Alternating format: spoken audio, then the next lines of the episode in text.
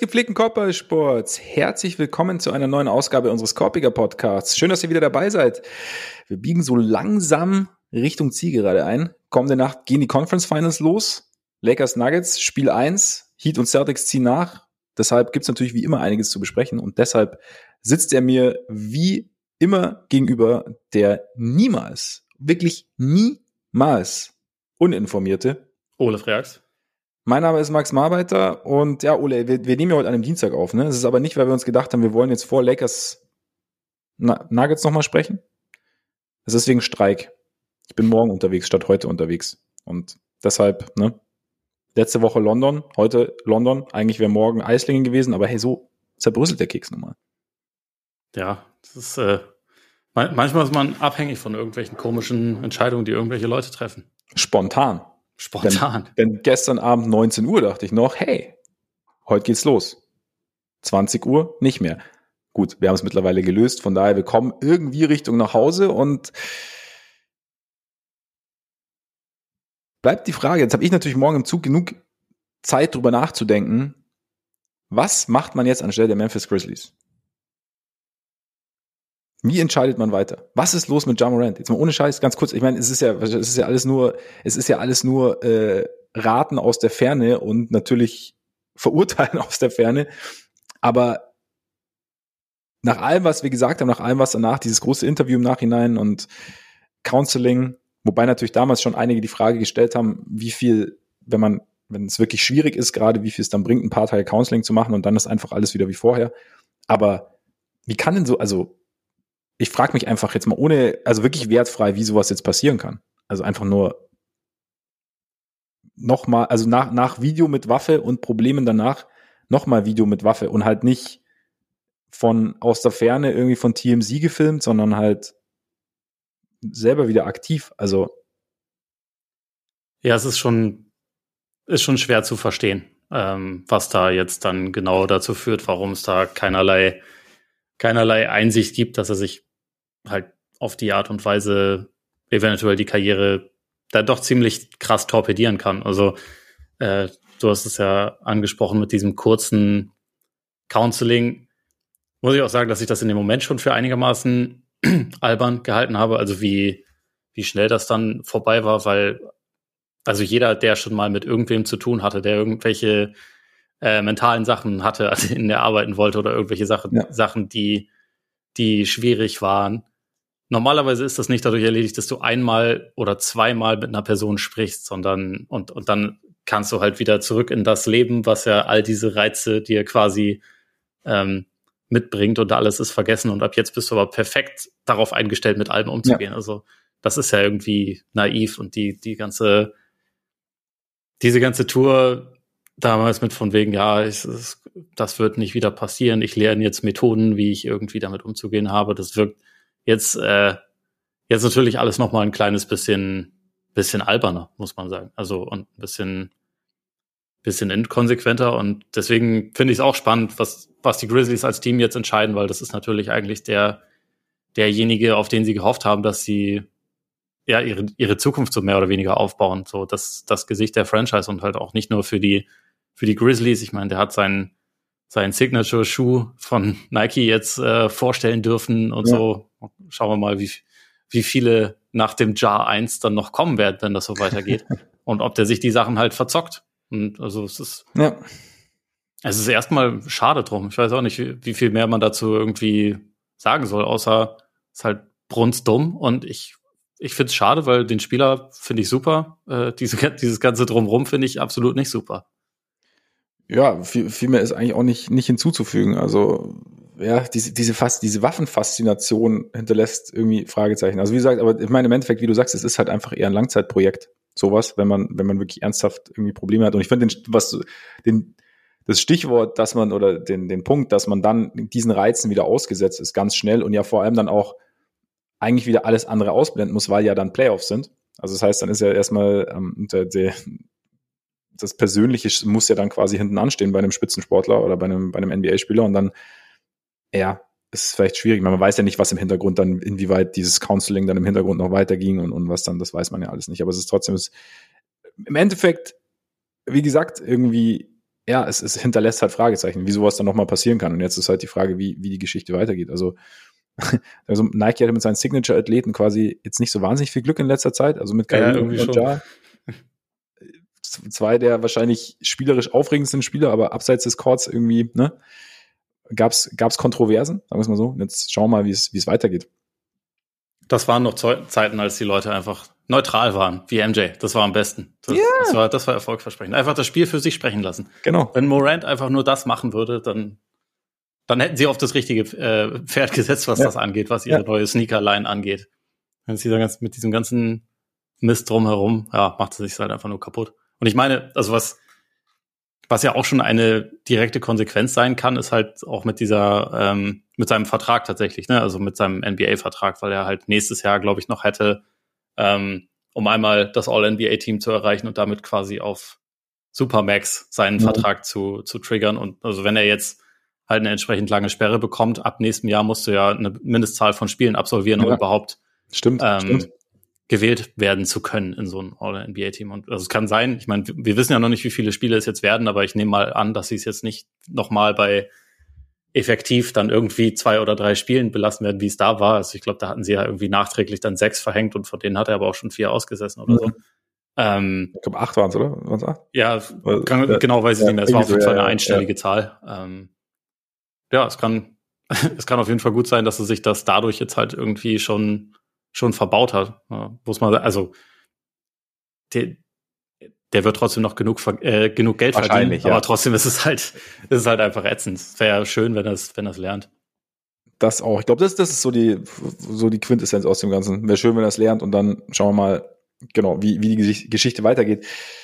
Wo wir auch schauen müssen, natürlich, kommende Nacht, Draft Lottery. Brutal.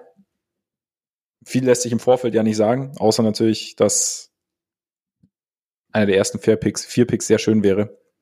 Und dann feiern wir eine kleine Party. Morgen aus dem Zug. Dann Live-Bilder, wie ich, wie ich äh, eine Flasche Shampoos köpfe, aber. Ja, wenn ihr entsprechend früh los muss, kannst du es ja eigentlich live gucken und einfach wach bleiben. Wir müssen sehr früh los. Wir müssen wirklich sehr früh los. Wo ich, ich glaube, die Lottery startet um zwei, ne? Und um, und, und um halb drei dann das Spiel. Ja. Ich könnte vielleicht so, ich könnte vielleicht auf dem Weg zum Bahnhof kann ich noch den, den Schluss des Spiels anschauen, weil ich bin ja hier eine Stunde zurück. Ach, richtig, das ist ja. Siehst du, jetzt ja. habe ich gleich wieder einen Knoten im Hören. Das, das ja, ja ich auch, ich auch. Wir sollten das ganz schnell auflösen, bevor wir gar nichts mehr zustande bekommen heute. Wir wollen ja nämlich über die Conference Finals sprechen. Und nachdem du ja gestern schon über die Nuggets gesprochen hast, ein bisschen, und über Spiel 7 der Celtics und Sixers, bei dem ich ganz kurz immer mal wieder reingeschaut habe und dann irgendwann gemerkt habe, okay, Spannung jetzt nicht ganz so groß, ne? Also Halbzeit 1 war super. Ja, da, Halbzeit raus super, genau. da hatte ich aber noch keine Gelegenheit reinzuschauen. Ich konnte dann okay. so ab Halbzeit zwei irgendwann reinschauen und dann war halt, dann war die Geschichte eher schnell erledigt. Aber du hast es gestern gemacht und zwar bei Patreon. Denn unter patreon.com slash Podcast Hi. Richtig.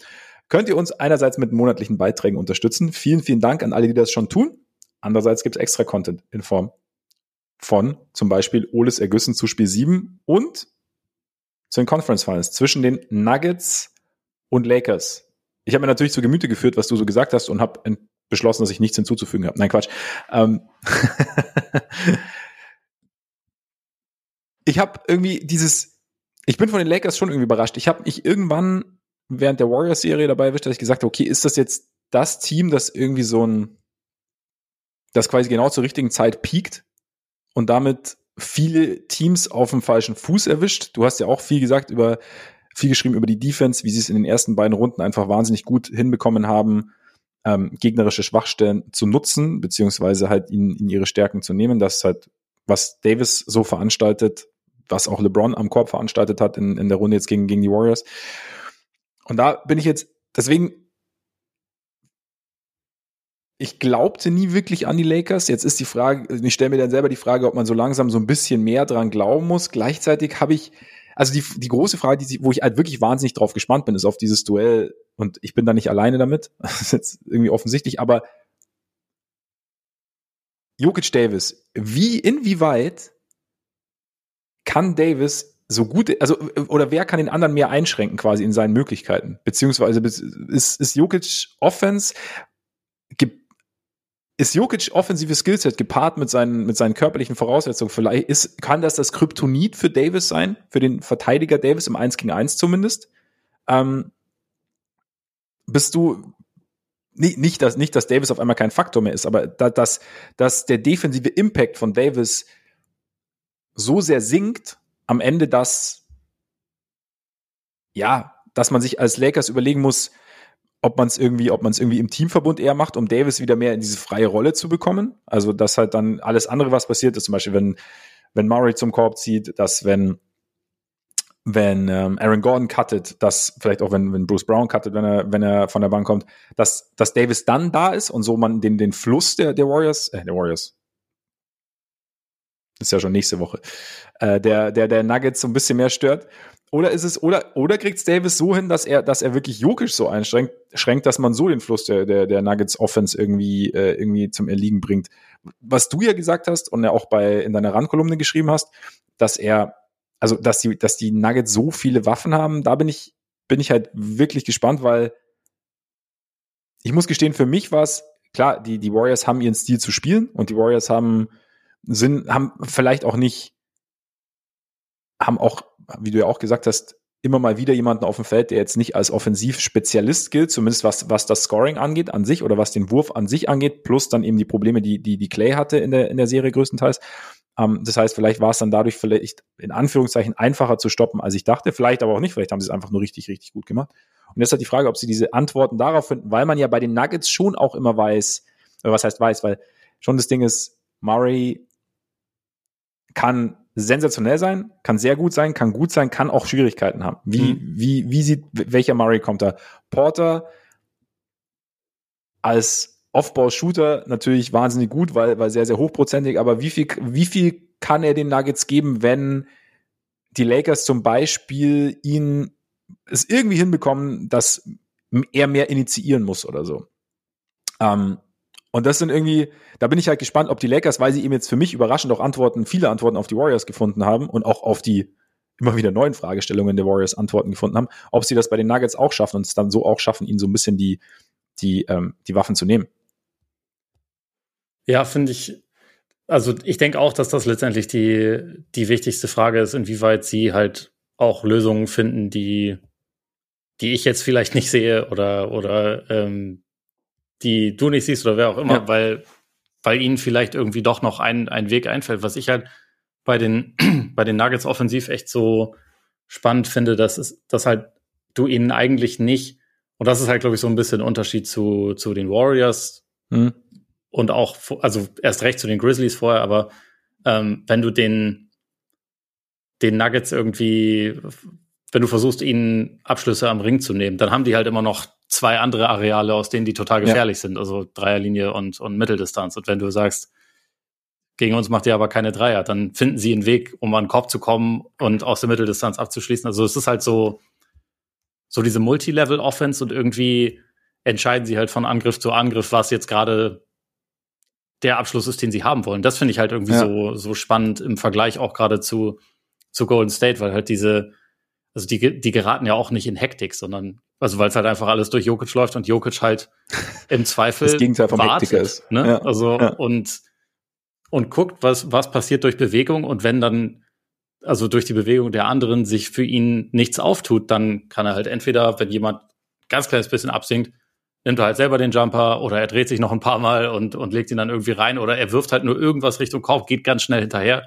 holt sich den Ball und legt ihn für einen Putback rein. Also das ist halt so, so ähm, reaktiv irgendwie die Offense, die sie mhm. haben. Und halt, ja. äh, die sind so gut da drin, irgendwie in jedem Angriff einfach die eine Lücke zu finden, die sie nutzen müssen, um halt einen guten Wurf zu haben. Und natürlich treffen sie den dann auch nicht jedes Mal, aber, aber es sind halt irgendwie immer Optionen da. Und jetzt mal abgesehen von, von Aaron Gordon und auch Bruce Brown, der ja trotzdem eine super Serie gespielt hat gegen Phoenix, ja. ähm, können eigentlich auch, auch all ihre Spieler wirklich ziemlich gut werfen.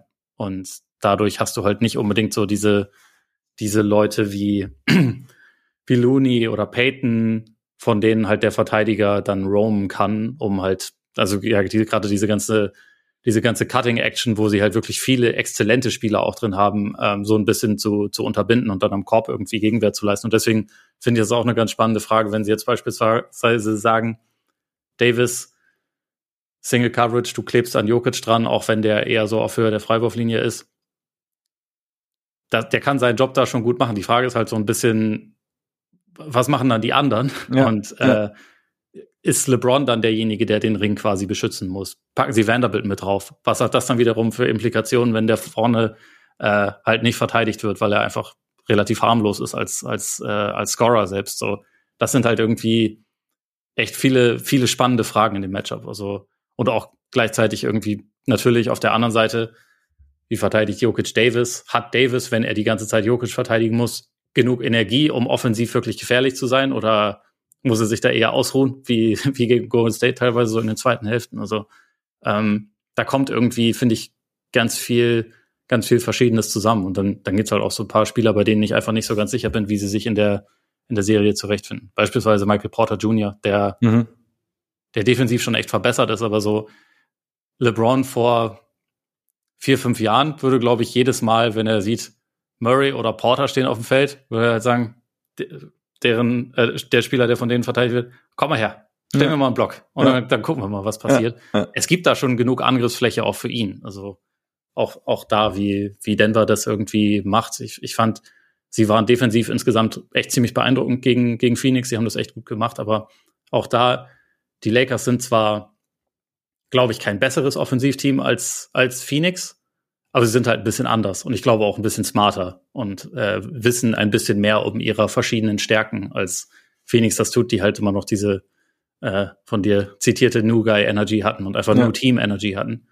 Und äh, das, das wirkt bei den Lakers nicht so. Also äh, muss ich äh, muss ich auch noch mal klarstellen. Ich bin von denen auch echt äh, ziemlich ziemlich beeindruckend. Also gerade jetzt mit dieser Serie gegen die Warriors. Ich hatte davor schon damit gerechnet, dass sie dass sie besser sind als Memphis. Also mhm. in der Serie hatte ich auch auf sie getippt, aber in der jetzt, also wie sie es wirklich geschafft haben, Golden State einen großen Teil von deren Offense einfach zu nehmen und wie klug sie dann auch waren, wie LeBron irgendwie in jeder Situation erkannt hat, okay, jetzt gerade ist es angesagt, dass ich Steph defensiv arbeiten lasse, damit er keine Kraft mehr für vorne hat und so und dann halt im letzten Viertel auf einmal doch wieder Mismatch Hunting betrieben hat und so. Das äh, das war schon echt beeindruckend und das ja. war also da stehen schon die beiden richtigen Teams in den Conference Finals, finde ich. Auf jeden Fall, auf jeden Fall. Und das, das, das macht es umso interessanter. Ist halt genauso das Ding, bist du natürlich wieder, ich meine, Jokic, wie, wie verteidigen sie Davis? Wenn, wenn Jokic Davis verteidigen muss, inwieweit lässt er dann irgendwann auch Körner? Also ich meine, er ist ja sowieso eigentlich gefühlt, kommt er eigentlich relativ gut mit, der, mit, mit den Belastungen zurecht, aber ja, ich würde auch, also irgendwie ist es so, so plumps klingt, es steht und fällt damit, äh, steht halt, steht und fällt für mich halt schon damit, inwieweit, ob es den Lakers irgendwie gelingt hat, Dave, äh, nicht Davis, sondern Jokic einzuschränken und damit halt die Nuggets Offense so ein bisschen auf ein, auf ein anderes Niveau runterzuziehen sozusagen und halt ihr diesen, diesen Fluss so zu nehmen, ob, ob das geht und wie, und wie weit sie dafür dann eben offensiv opfern müssen, beziehungsweise oder ob sie dadurch dann wieder Dinge öffnen und Jokic dann halt, ja, noch mehr Playmaker wird, keine Ahnung, also was dann, was dann, was dann da möglich ist. Oder vielleicht aber auch den Fokus auf Jokic dann, dann Murray irgendwie von der Kette lässt, noch mehr. Und Murray halt genau die kleinen Räume vielleicht gibt. Nicht, dass die Lakers keine, keine guten Guard-Verteidiger hätten, das meine ich nicht, aber das war, weil der Fokus ja dann ein anderer sozusagen ist, ob dann, ob das dann, dann für Murray die Geschichte so ein bisschen mehr öffnet und ich würde, ich würde die, die Nuggets auch als vielseitige ansehen. Wie du sagst, es ist halt ganz interessant, weil die Lakers ja weiterhin kein gutes Offensivteam sind, die Nuggets Phoenix gut verteidigt haben. Du hast halt bei der Lake die Lakers Offense, dadurch, dass LeBron den Ball auch gut bewegen kann, auch seine Mitspieler einsetzen kann. Dadurch hast du vielleicht auch mehr den, einen, also einen gemeinsamen Ansatz, als es vielleicht die Suns dann haben. Dadurch ist es vielleicht so ein bisschen komplizierter. Vielleicht ist das Matchup dann dadurch, dass die Suns ja gerne in die Mitteldistanz gingen, war es für Jokic mit dem Absinken okay, sozusagen. Also, ne, und wenn, wenn die Lakers jetzt mehr Richtung Korb gehen, wenn, wenn, wenn, wenn Jokic auch physischer Verteidigung muss gegen Davis, wobei Davis ja nicht so wahnsinnig gern äh, ähm, quasi in, in den Post geht zum Beispiel, sondern halt eher seine, seine Geschwindigkeit ausnutzt. Was macht das dann wiederum mit Jokic? Also, ah, ich find's, ich find's echt interessant. Ich würde jetzt aber die Nuggets auch leicht im Vorteil sehen am Ende, einfach weil sie so diese, diese vielseitige Offense haben und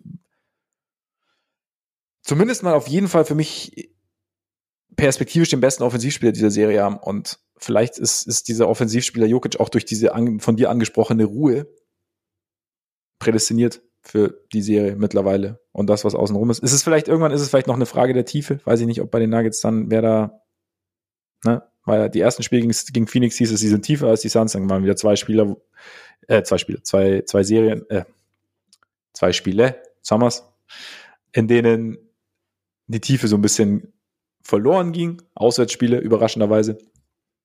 Und ja. Ich sag, ich sag Nuggets in sechs.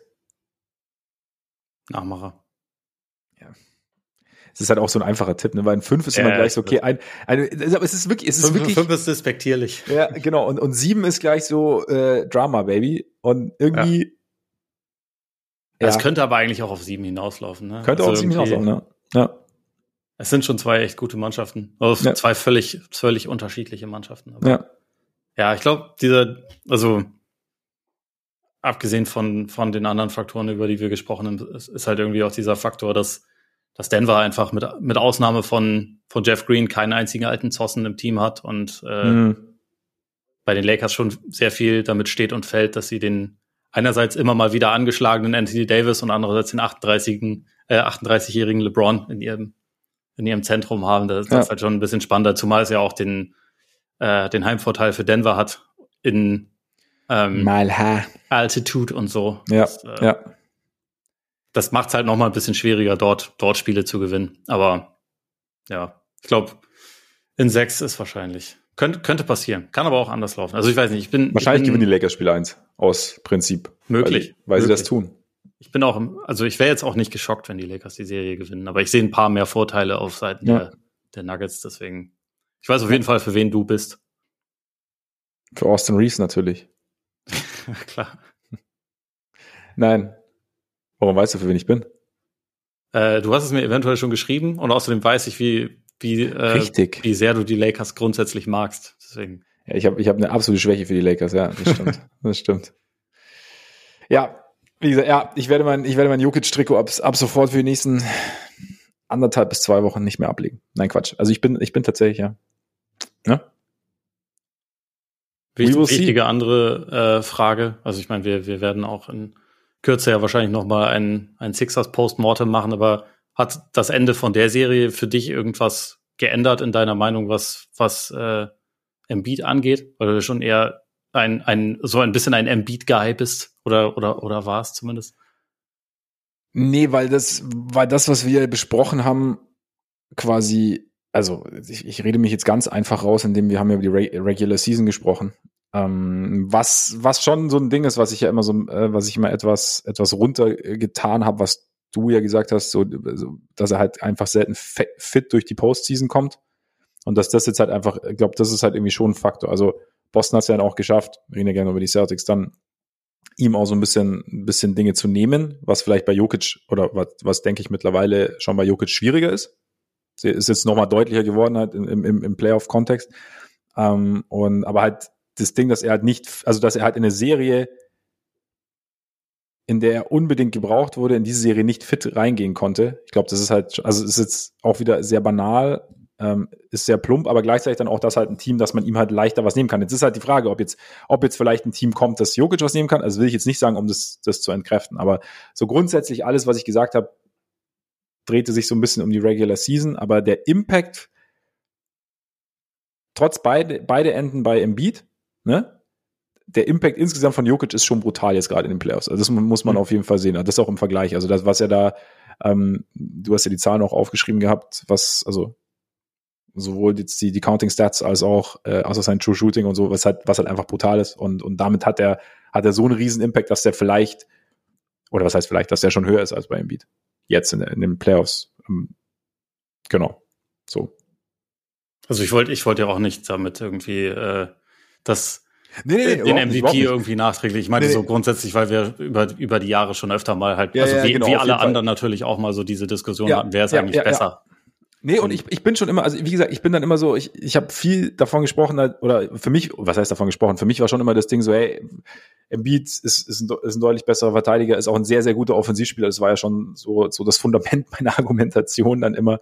Und vielleicht ist der, vielleicht habe ich auch den Unterschied, gerade jetzt in den Playoffs, auch mittlerweile jetzt so, so, so nach den Jahren ähm, von, Jokic zu Embiid echt auch noch unterschätzt, einfach weil es bei Jokic halt, wie du auch gesagt hast, auf, auf so vielen Ebenen stattfindet und halt auch die, diese Geduld, die er mitbringt und so diese, diese Ruhe, die er mitbringt, auch noch was ist, was dann auch noch mal sich auf das gesamte Team abfärbt im Endeffekt. Weil wenn mhm. dein bester Spieler einfach in nahezu jeder Situation einfach schaut, was geht, schaut, was geht, schaut, was geht und am Ende dann, auch wenn eigentlich gar nichts geht, noch eine gute Idee hat, mhm. ohne irgendwie, ohne irgendwas. Das definiert ihn ganz gut, ja. ja und äh, ohne, ohne irgendwie was Dummes zu machen oder, oder und selbst wenn er was Dummes macht, dann kriegt, dann darf er es, weil er es hinkriegt, dann ist es natürlich schon was, also da, da, da, da ziehen sich die anderen sich auch mit, beziehungsweise dann, das gibt halt eine gewisse Sicherheit so und das, das ist, glaube ich, auch nochmal so ein Ding, was, was jetzt, oder das wurde jetzt, glaube ich, schon so im Verlauf der Playoffs offensichtlich. Und jetzt halt, ja, mal sehen, was, was bei den Suns ist. Und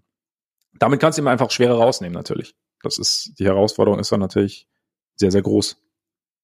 Ja.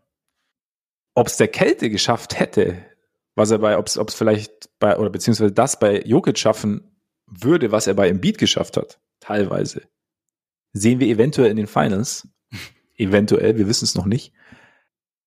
Wie viel, beziehungsweise, nee, sag mal, Robert Williams kam rein für die letzten beiden Spiele als Starter, wurde dann teilweise auch äh, wieder rausgenommen, ähm, also im Verlauf des Spiels, was ja auch irgendwie normal ist, aber auch in, in Phasen, äh, wo es vielleicht wichtiger war. Würdest du ihn drin behalten gegen Miami oder sie ist jetzt eher wieder äh, für dich Derek White gefragt? Das äh, ist für mich auch eine der der äh, entscheidenden Fragen, die ich, also wo ich mir auch echt ein bisschen schwer damit tue, weil ich irgendwie für, für beide Richtungen Argumente sehe. Also ich finde einerseits mit Robert Williams sahen die Celtics wieder ein bisschen mehr aus wie die Celtics vom letzten Jahr. Also gerade auch, weil sie dann, das war vorher in der Serie teilweise einfach nicht der Fall, aber als er dann irgendwie mit den Startern einfach wieder drauf war, ähm, man hat es endlich mal wieder ein bisschen häufiger gesehen, dass sie, wenn er abgerollt ist, auch versucht haben, ihn dann einzubinden und ihn auch als, mhm. als Abschlussmöglichkeit in der Offense zu suchen. Und davor war das irgendwie phasenweise, da hat er seinen Block gestellt und war dann irgendwie gefühlt nicht mehr, nicht mehr im Bild, ähm, war halt irgendwie so nicht Teil davon. Und das, das hatte sich über die letzten beiden Spiele ein bisschen geändert. Er hat natürlich auch defensiv wirklich sehr, sehr geholfen. Und deswegen einerseits so die, die, die alte Warrior Steve Kerr Schule ist ja immer sozusagen, wenn wenn es funktioniert, so eine Umstellung, dann behalten wir die so lange bei, bis sie nicht mehr funktioniert. Das, das würde dann erstmal dafür sprechen, dass man, dass man dabei bleibt gegen Miami. Und gleichzeitig, das ist halt schon echt ein anderes Team. Also, die auch eine andere Spielweise verfolgen, gerade im Sinne von, ähm, es gab gegen die Sixers hast du als, äh, als Roamer hast du Orte oder beziehungsweise nicht, nicht Orte, sondern Gegenspieler gegen die du dich mehr oder weniger verstecken kannst, also von denen du einfach absinken kannst und mhm. die das jetzt auch nicht zwingend bestrafen, weil die sich einfach nicht so viel bewegen. Also das ist ja insgesamt schon, zumindest so nach der ersten Aktion, wenn die jetzt keinen freien Wurf ergeben hat, ist das ja eine stationäre Offense. Es gibt halt dann die zwei Dudes, die mehr oder weniger ihr Ding machen und die gefunden werden. Und vielleicht gibt's noch den, den Kickout auf Maxi, der dann seinen Drive auspacken kann oder wirft oder so. Aber ansonsten ist es jetzt nicht so, dass da alles in Bewegung ist. Und das heißt dann für, für einen Roamer, der kann die Aktion mehr oder weniger verfolgen, muss aber nicht die ganze Zeit Angst haben, dass der Gegenspieler, den er hat, die ganze Zeit durch die Gegend rennt und irgendwie den Backdoor-Cut auspackt und ja. äh, er, er den verliert oder so, weil der halt in der Regel chillt. Und die Heat haben zwar auch Spieler, die jetzt eigentlich nicht die allergefährlichsten Dreierschützen sind oder so, aber sie haben halt Leute, also die sind in der Regel halt trotzdem in Bewegung, die, ähm, die beziehen dich halt irgendwie mit ein, so dass du jetzt nicht wirklich dich ausruhen kannst. Und da fragt sich, fragt sich das für mich schon so ein bisschen, ob das dann so eine Robert Williams Serie ist oder ob das dann für ihn da eher schwierig ist, einen, ähm, einen Ort zu finden, wo er quasi gepackt werden kann, um dann den Impact zu haben, den man sich von ihm erhofft. Weil eigentlich hättest du natürlich gerne seine Rim Protection. Eigentlich hättest du, hättest du das gerne, dass er aushelfen kann, wenn, wenn Butler zum Korb geht oder, oder auch wenn, wenn Bam vielleicht mal aufpostet und du dann halt aus dem, äh, von, äh, von der Weak Side noch ankommen kannst und den wegblocken kannst oder so. Hättest du natürlich gerne. Aber vielleicht ist das auch eher, eher eine Serie, wo du dann jemanden wie, wie White brauchst oder vielleicht auch mal mehr, mehr Grant Williams, der halt mhm. so ein mhm. bisschen mobiler ist und einfach ein bisschen, bisschen mehr mit auf dem Weg ist. Das ist auch so eine zusätzliche Sache. Robert Williams, so gern ich ihn mag, er ist ein bisschen jumpy teilweise. Mhm. Und äh, also gerade wenn er jetzt mal direkt so eins gegen eins gegen Embiid verteidigt hat, er ist, glaube ich, auf fast jedes Pumpfake reingefallen.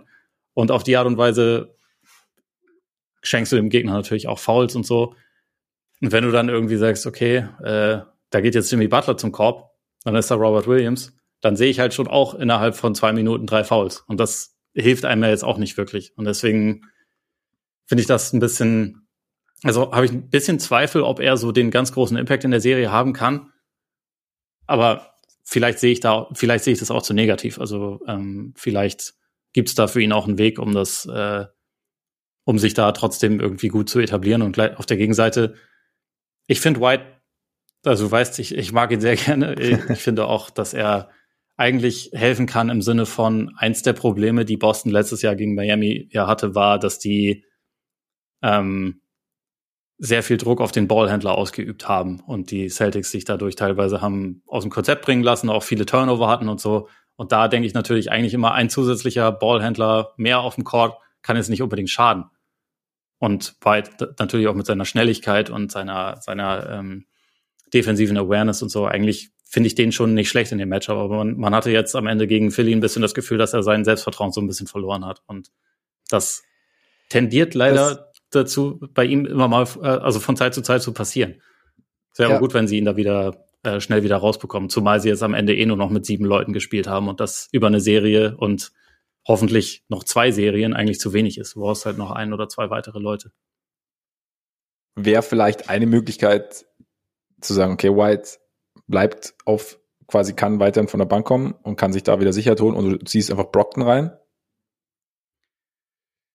Einerseits ja und andererseits denke ich mir, Brockton ist halt so der, der Scoring-Stabilisator. Mhm. Und also seine wichtigste Fähigkeit ist, ist eigentlich, glaube ich, so dieses, dieses Scoring und das brauchst du nicht unbedingt, wenn du, wenn du ähm, Brown und Tatum beide drauf hast, plus Smart, der natürlich auch noch ja. Ballhändler ist. Ähm, ich denke mir eher, das ist eigentlich immer gut, wenn er so die erste zusätzliche Dimension ist, die dann reinkommt. Die Meistens ja auch, wenn einer der Jays rausgeht. Also deswegen glaube ich, dass er eigentlich in dieser, in dieser Bankrolle schon ziemlich gut aufgehoben ist. Man kann natürlich überlegen, ob man seine Minuten noch weiter hochfährt. Ich meine, ähm, gegen Philly ist das ja auch ähm, von, also so Stück für Stück passiert. Also dass White eher weniger gespielt hat, dass Brockton eher mehr gespielt hat. Das sah Anfang der, der Hawks-Serie jetzt auch noch nicht unbedingt so aus, als White eigentlich erstmal wie der beste Celtic aussah. Ja. Was ja auch wieder passieren kann. Also es ist ja dann teilweise auch, also Selbstvertrauen ist dann vielleicht auch, auch Matchup-bedingt nicht so groß, wenn man merkt, also wenn ein Spieler dafür in Anführungszeichen anfällig ist und dann merkt okay, hier funktioniert es jetzt nicht so wirklich und traut sich dann nicht so viel zu, wie, wie es normalerweise der Fall wäre und vielleicht funktioniert es dann gegen, gegen Miami wieder besser. Ähm, vielleicht gibt es auch noch eine andere Möglichkeit, weiß ich nicht, dass du ein paar Minuten mehr für Peyton Pritchard oder so hast als, als Schütze, weil die Heat ja auf der anderen Seite natürlich mit Duncan Robinson sollte der spielen, ne, ähm, kannst ja so ein bisschen spiegeln, aber ja, es ist schon, also es wird schon interessant. Also ich, ich, ich habe ja, ich meine, für mich ist Boston, da haben wir auch, haben wir auch oft drüber gesprochen, schon so dieses, dieses sinnvolle Basketballteam, das eigentlich für jede, also für, für die meisten Problemstellungen des Gegners irgendwie eine Antwort haben sollte und auch gerade letztes Jahr mit, mit der Defense. Aber jetzt hast du halt, jetzt hat sich halt Miami, hat sich halt, unfassbar, eigentlich, dass die Heat noch drin ist. Ich kann es immer noch nicht fassen, dass sie die, die, die, die wären beinahe gegen die Bulls rausgeflogen. Das muss man, muss man sich mal auf der Zunge zergehen lassen. Das, das ist einfach, also gegen diese Bulls, da hat jetzt gar nicht so wahnsinnig viel gefehlt. Also es war ja, also im letzten Viertel, ne, das war ja eher so ein, so ein Einbruch seitens Chicago. Ähm, natürlich auch hat Miami seinen Beitrag dazu geleistet, aber jetzt stehen sie halt in Conference Finals und man stellt sich ja wirklich die Frage, ob sie das ja, eins der besten Teams der Regular Season, wie, ob, ob, ob sie da, ob sie zu gut für dieses Team sind. Irgendwie. Und wie sie es halt immer wieder schaffen, dass, dass halt ihre Rollenspieler, die jetzt nicht, nicht am Starpotenzial kratzen, sondern aber halt immer Richtung Playoffs sowohl vorne als auch hinten gerade so gut genug sind, dass sie, dass sie keine Schwachstelle da sind und dann aber auch immer irgendwer der, der, der typische Random Heat Guy halt irgendwie heiß läuft. Deswegen finde ich es auch so schwer einzuschätzen. Also ich meine, man weiß ja so, man kennt so die Parameter, man weiß, dass sie einfach in der Offense wahnsinnig viel in Bewegung sind, dass das natürlich auch jedem Spieler oder den meisten, die auf dem Feld stehen, halt Gelegenheiten gibt, gute Würfe zu bekommen und so einen Rhythmus zu bekommen, dass Jimmy Butler einfach wahnsinnig eklig ist zu verteidigen, erst recht in den Playoffs und halt auch sich, also ähnlich ja wie Jokic so, Jokic macht es eher so durch diese Ruhe, Butler so durch diese, ja, wie soll ich sagen, so eine, so eine Unerschrockenheit irgendwie. Also, egal was da kommt, so, er hat, ist sich sicher, dass er da schon durchgeht, gefühlt. Und dann hast du noch, noch Bam mit seinem, ja, mit, mit, seiner Dynamik sozusagen. Und dann hast du halt irgendwie, das sind so diese Parameter, mal alles andere außenrum. Du weißt halt jetzt nicht, okay, heute müssen wir, also vor dem Spiel, heute müssen wir echt, äh, Caleb Martin, echt Vorsicht. Oder Max, Max Struss auf gar keinen Fall absinken, sondern es ist immer so, ja, wir probieren es vielleicht mal aus, schauen mal, was passiert, aber dann kann es halt auch schon zu spät sein, in dem Moment, in dem du merkst, dass du heute von dem oder dem nicht absinken solltest. Und dann ist es, also so, so stelle ich mir das so ein bisschen vor, irgendwie in der Planung, was natürlich sehr vereinfacht formuliert ist, aber die, die, die Schwierigkeit irgendwie für, für Miami zu planen als gegnerisches Team und gleichzeitig denke ich mir dann wieder, eigentlich sollte, eigentlich könnte ich mir vorstellen, dass Boston in der Theorie einfach gut darauf vorbereitet ist, immer zu reagieren. Also gerade auch, weil du ja zum Beispiel mit Markus, Marcus Smart jemanden hast, der, der eine, eine Offense sehr, sehr gut lesen kann und dann halt auch darauf, also und dann halt auch die, die, die richtigen Kommandos zur richtigen Zeit gibt und dann halt die ganze Geschichte A beeinflussen und B anleiten kann. Aber ist das, was du beschreibst bei den, bei den Heat, ist das die, die schlechte oder die, die gute oder die einfach nur die South Beach Version von dem Supporting Cast der Lakers? Wo irgendwie auch in jedem Spiel ein random Dude dann ja. explodiert. Oder ist Austin Reeves zu gut, als dass man das miteinander vergleichen könnte? So als, als drittbester Spieler. Es ist ähnlich, aber es ist da, glaube ich, eher so bei, also durch, durch, in Miami, also ich würde die South Beach Variante, glaube ich, würde ich, würde ich es nennen, weil es sozusagen durch die Kultur begünstigt ist, durch die Spielkultur quasi, mhm. ne?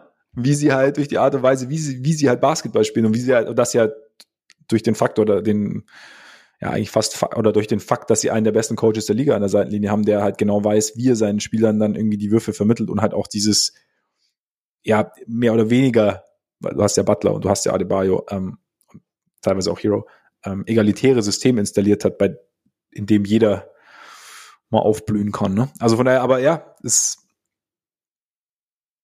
es wird interessant. Was sind denn, was sind denn für dich dann noch so, so, oder wie siehst du denn, jetzt mal ganz simpel formuliert, wie siehst, wen siehst du denn im Vorteil? Also vom Talent her ganz klar Boston. Ähm, ich finde, also das war letzte, letztes Jahr, als es das Matchup auch schon gab, war Boston auch schon das talentiertere Team und jetzt hat Boston noch Brockton dazu und Miami hat keinen Tucker mehr. So, das äh, Kein und Oladipo ist nicht dabei und Hero ist auch nicht dabei. Also ja. da sind ja jetzt dann auch noch zwei Leute verletzt. Also bei, bei Hero ist, glaube ich, noch nicht final klar, ob er irgendwann in der Serie vielleicht zurückkommt, aber das heißt, glaube ich, wahrscheinlich kommt es zu früh.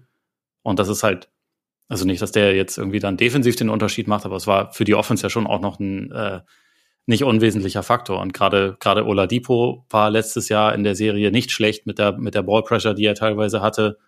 Ähm, Tucker sowieso als ekliger Verteidiger vor allem für für Tatum und die fehlen. Und ich bin mir jetzt einfach nicht ganz sicher, jetzt mal abgesehen von von Butler, der natürlich defensiv auch immer noch ein, ein Monster ist wie sie die Wings verteidigen mhm, sollen. Ja, also ja. ob sie dann halt einfach, ich meine, Miami wird wieder viel Zone spielen und das ist, also das, Boston braucht da manchmal schon einen Moment, um darauf dann irgendwie die, die Reaktion zu finden und so. Das, also das kann sie schon und wird sie auch zwischendurch immer mal wieder durcheinander bringen. Das haben ja auch die, die Sixers ein paar Mal geschafft. Aber ich glaube eigentlich, dass sie, dass sie ja auch gegen dieses Heat-Team jetzt einfach schon oft genug gespielt haben, dass sie da mittlerweile wahrscheinlich ein bisschen besser darauf vorbereitet Milwaukee soll, auch. sein soll. ja, das stimmt. Das stimmt, das stimmt. Dass sie halt irgendwie ein bisschen besser darauf vorbereitet sein sollten, was kommt. Und ja, ähm, ja. dann auch, äh, auch schnell darauf irgendwie reagieren können. Ich denke gleichzeitig, dass man auf jeden Fall einen großen Respekt haben muss vor, vor Butler und vor Adebayo und auch vor Spo, der ähm, sicherlich auch noch mal was irgendwie aus dem aus dem Hut zaubern kann, mhm. was jetzt vielleicht noch keiner bei den Celtics so auf dem Schirm hat und was auch zwischendurch dann immer mal einen Unterschied machen kann. Also das auf jeden Fall. Aber ähm, ich weiß einfach nicht, ob das Personal, das bei ihm hergibt, dass das genug ist, um dann so eine Serie auch wirklich zu gewinnen und oft genug quasi darüber hinwegzutäuschen, dass du als Team eigentlich weniger Talent hast, weil das ist ja. einfach der Fall. Also da, da äh, kann mir auch keiner was, keiner was anderes erzählen. Also wir können ähm, in der Spitze können wir eine, eine von mir aus eine Diskussion führen wegen ähm, Tatum Brown versus Butler Bam. Also ähm, da werden wahrscheinlich auch die meisten Leute eher auf das, auf das Celtics-Duo setzen, aber wenn da jemand sagt, die Heat, Playoffs, Two-Way, alles Mögliche, von mir aus, lass uns drüber reden, aber der Rest von beiden Kadern ist eigentlich, also das, das schwingt schon sehr klar auf, äh, auf Seiten mhm. für, für die Celtics. Und dann ähm, ist es halt einfach, glaube ich, so ein bisschen eine Frage von, von Execution, von, von Fokus wahren, von auch beim eigenen Spiel bleiben, was halt manchmal einfach nicht die Stärke der Celtics ist, das muss man ganz klar sagen. Also, das haben wir jetzt gegen Philly wieder zuhauf gesehen, das haben wir letztes Jahr in den Playoffs teilweise gesehen, dass sie halt manchmal einfach so zwischendurch ein bisschen vergessen, was sie eigentlich an den Punkt gebracht hat und sie dann halt ja zu einer ähm, eher unfokussierten, stumpfen Offense so tendieren. Ähm, darauf wird Miami hoffen. Da, werd, da werden die Heat auch versuchen, sie in die Richtung zu bringen. Aber ich weiß halt nicht, ob sie das oft genug schaffen. Und ich glaube gleichzeitig, dass Miami offensiv nicht so viele Waffen hat, wenn man die konsequent ähm, verteidigt. Und wenn man vielleicht auch irgendwann mal sagt, okay, Jimmy, wir sinken jetzt doch ein bisschen mehr ab, dann kommst du ein bisschen schwerer an deine Spots und mhm. dann bestraf uns erstmal mit Jumpern, weil äh, dann schauen wir mal, was passiert. Natürlich wird er auch mal seine Spiele haben, wo er viele Jumper trifft, aber auch hier, also ob sie halt was finden, um konsequent ähm, wieder und wieder an Punkte zu kommen, ähm, da bin ich halt einfach ein bisschen, bisschen gespannter. Es wird halt, glaube ich, also gerade nachdem man es im letzten Jahr auch gesehen hat, es wird äh, sehr wichtig sein, dass die Celtics ein bisschen besser auf den Ball aufpassen. Aber da, da gibt mir tatsächlich äh, Spiel 7 gegen Philly auch ein bisschen Hoffnung. Und ich weiß, es ist eine andere Serie, aber ähm, ich hatte da schon in mehr als nur einer Hinsicht das Gefühl, dass es auch so ein bisschen Klick gemacht hat im Kopf der Celtics und dass sie halt gesehen haben, okay, wir können eigentlich schon wirklich ziemlich geil spielen. Lass das mal öfter machen. und äh, wenn sie ja. das hinkriegen, ne, dann, dann ist alles gut. Celtics sind irgendwie ein Phänomen für mich. Also so gefühlt. Nicht nur für dich. Also gefühlt, es, es, es muss ganz kurz, muss, muss die, die Wand ganz nah an Rücken und dann irgendwie, dann geht's auf einmal. Und ja, jetzt ist halt die Frage, ob es jetzt halt wirklich Klick gemacht hat. Ich meine, gut, Kate, Tatum, Tatum hat ja auch ja, durchaus Spaß gehabt in Spiel 7.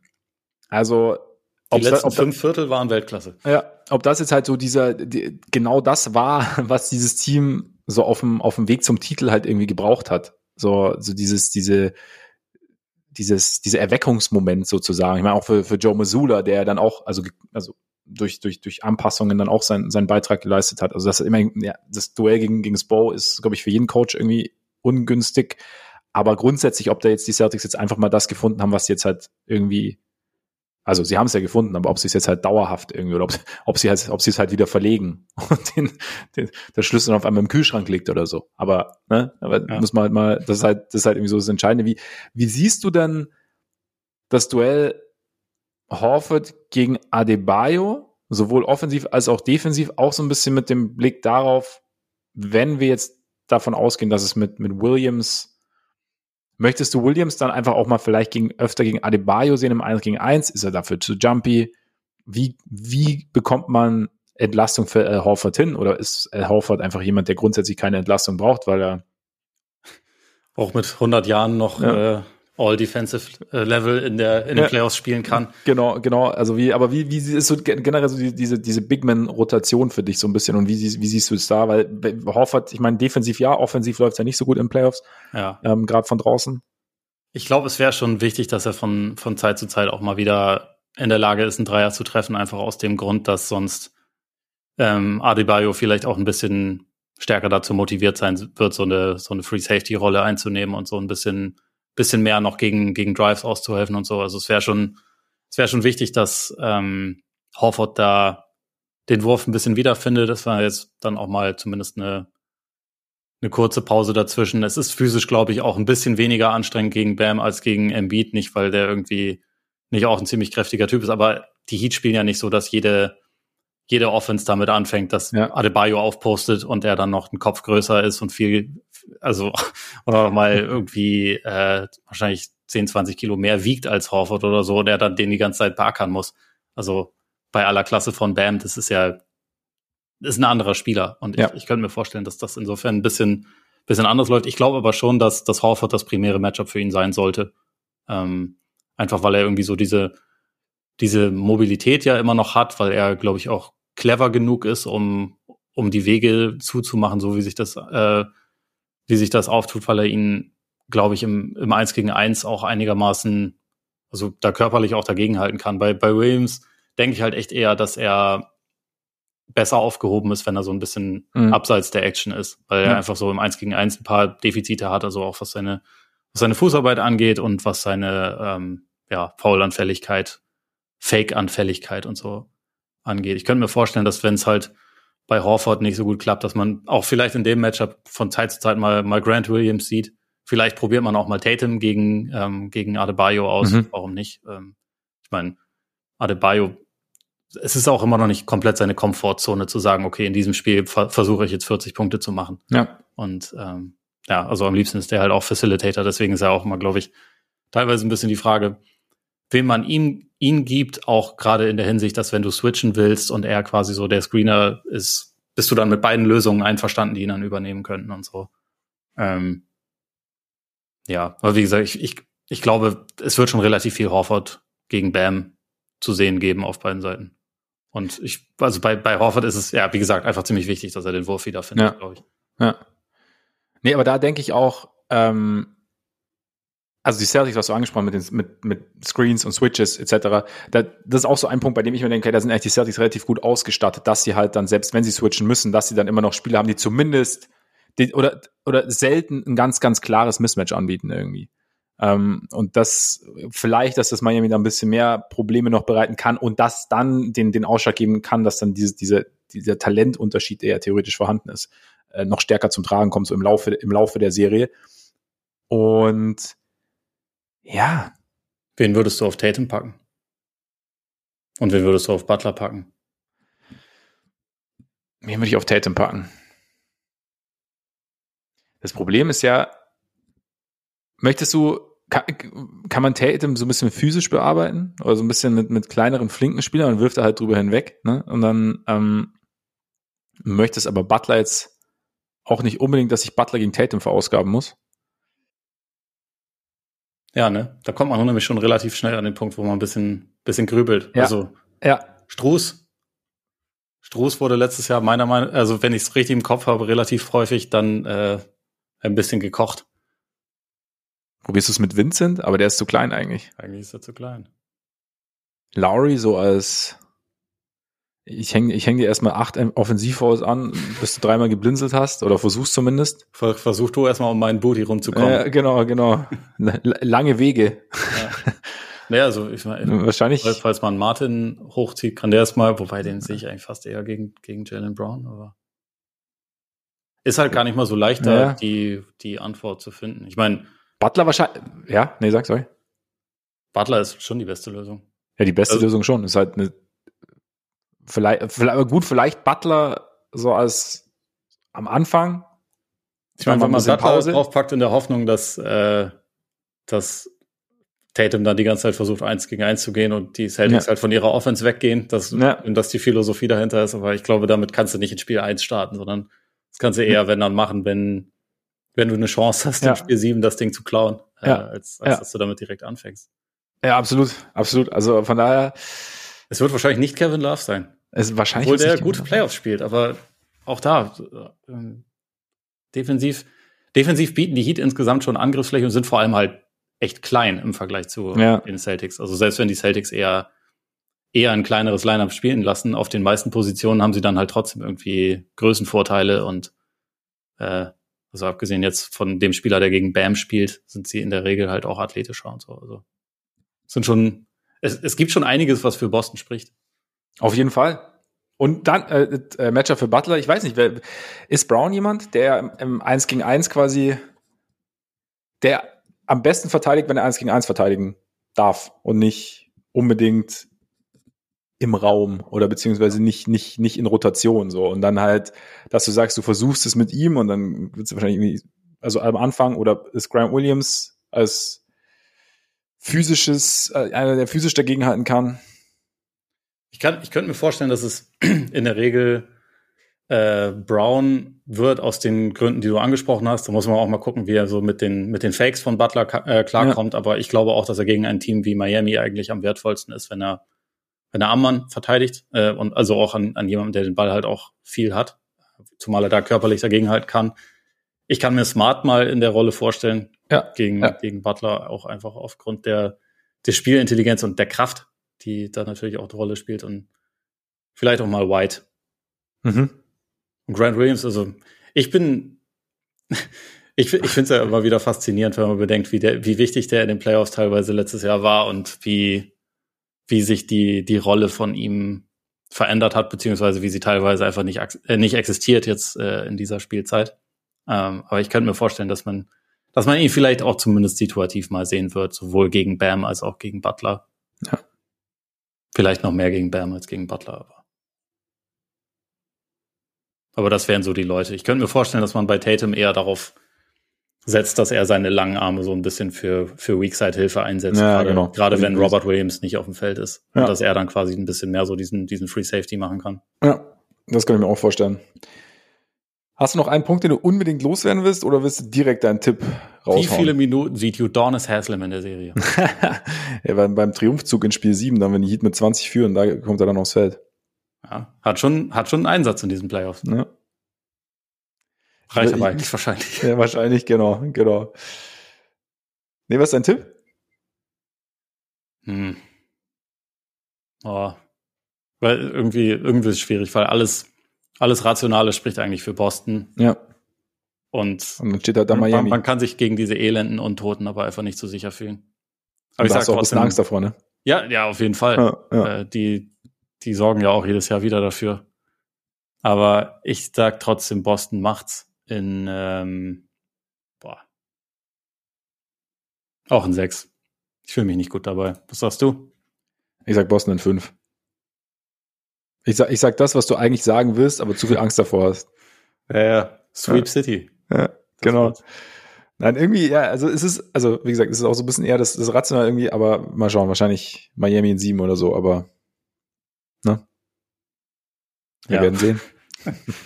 Alles möglich. Wichtig ist nur, wer am Ende den, den äh, Larry Bird Eastern Conference Trophy of the Hammel Dammel äh, mit nach Hause nimmt. So ist es. Darum geht's. Ja. Und da sind wir auch bald schlauer. Und bis dahin beobachten wir einfach. Ja, so machen wir das. Und bedanken uns an dieser Stelle recht herzlich für eure Aufmerksamkeit. Schön, dass ihr dabei wart. Solltet ihr uns noch abonnieren wollen, weil ihr es noch nicht getan habt, geht es bei Spotify, bei Apple Podcasts, Google Podcasts, Amazon Music, dieser. Folgt uns bei Twitter, folgt uns bei Instagram. Schaut mal bei Patreon vorbei, wenn ihr Lust habt. Jetzt würde ich sagen, genießt euren Tag, euren Abend, euren Morgen. Genießt die Conference Finals und bis bald hoffentlich. Reingehauen. Reingehauen.